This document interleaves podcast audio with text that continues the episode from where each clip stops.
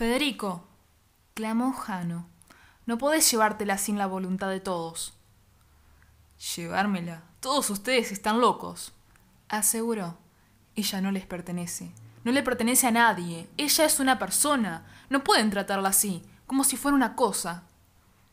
Lo sabía. El devorador de eternidad es un asqueroso traidor. Acusó Tique. Si volvés a decir eso, te juro que acá mismo te hago pedazos. Respondió él.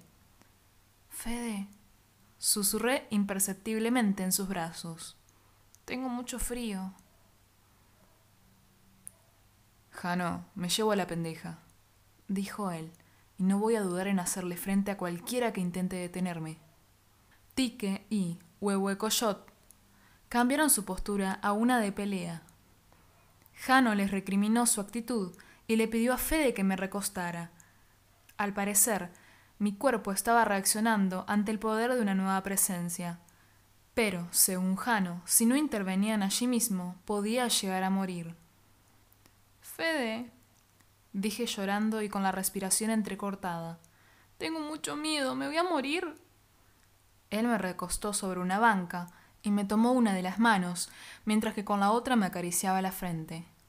No, pendeja, tu cuerpo está sintiendo demasiado poder y te estás descompensando. Te prometo que ninguno de nosotros va a dejar que te pase. ¿Me prometes que vos no vas a dejar que nunca me pase nada? Sí, pendeja, te lo prometo. Solo te pido que trates de tranquilizarte. Necesito que vuelvas a ser una simple humana. Jano, este traidor está desperdiciando la única oportunidad que tenemos para que despierte como diosa. Federico se dio vuelta y se abalanzó sobre Tique, tomándolo por el cuello. El anciano respondió extendiendo su dedo, y mi guardián voló unos metros contra la pared. Jano apuntó con su dedo a Tique y metió su mano en el bolsillo, en donde siempre guardaba su moneda. Tique, te ordeno que abandones este lugar, dispuso él. Ya me ocuparé de sancionarte por tu desacato, pero quiero que nos dejes, ahora. ¿Estás loco? argumentó el dios. Solo me defendí. Además, estos dos nos llevarán a nuestro propio fin. No entiendo cómo podés estar tan ciego, Jano. Ahora, ordenó. Yo lo miré a Federico y seguí tiritando de frío.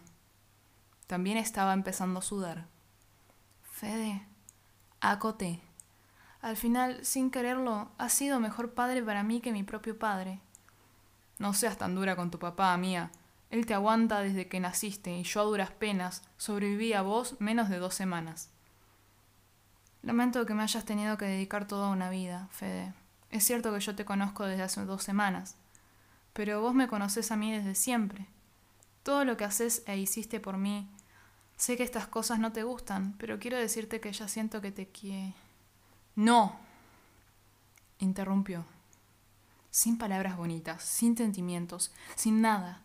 Así como está, es como debe ser. Me caes bien, mía, pero no voy a ir por ahí diciéndolo. Dejémoslo así. ¿Amigos? Pregunté con una sonrisa aunque casi al borde del desmayo. Dejémoslo en mocosa y adulto, que la cuida porque quiere hacerlo. Volví a sonreír antes de perder el conocimiento. Creo que, de algún modo, al desmayarme, pude conectarme con Luca. Estábamos en una montaña y había detrás de nosotros la escultura de un Cristo, a una altura inmensamente elevada. Él moría de frío, con el rostro pálido y tiritando me pedía que lo ayudara. Desperté sobresaltada.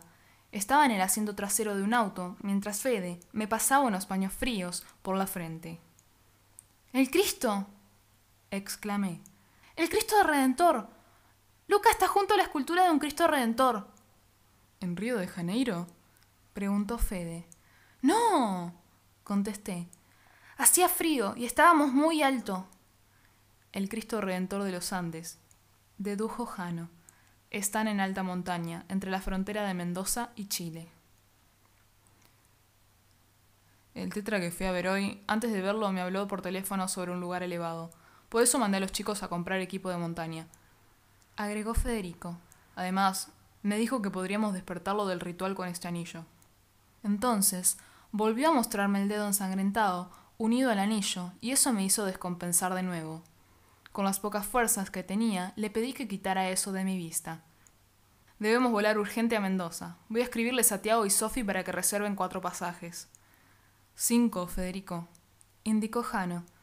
Dada la naturaleza del problema, yo también iré con ustedes. Si la mente de Luca no estuviera adormecida, podríamos llegar hasta allí en un instante utilizando la aljeringa. Lo sé, Jano, concluyó Federico.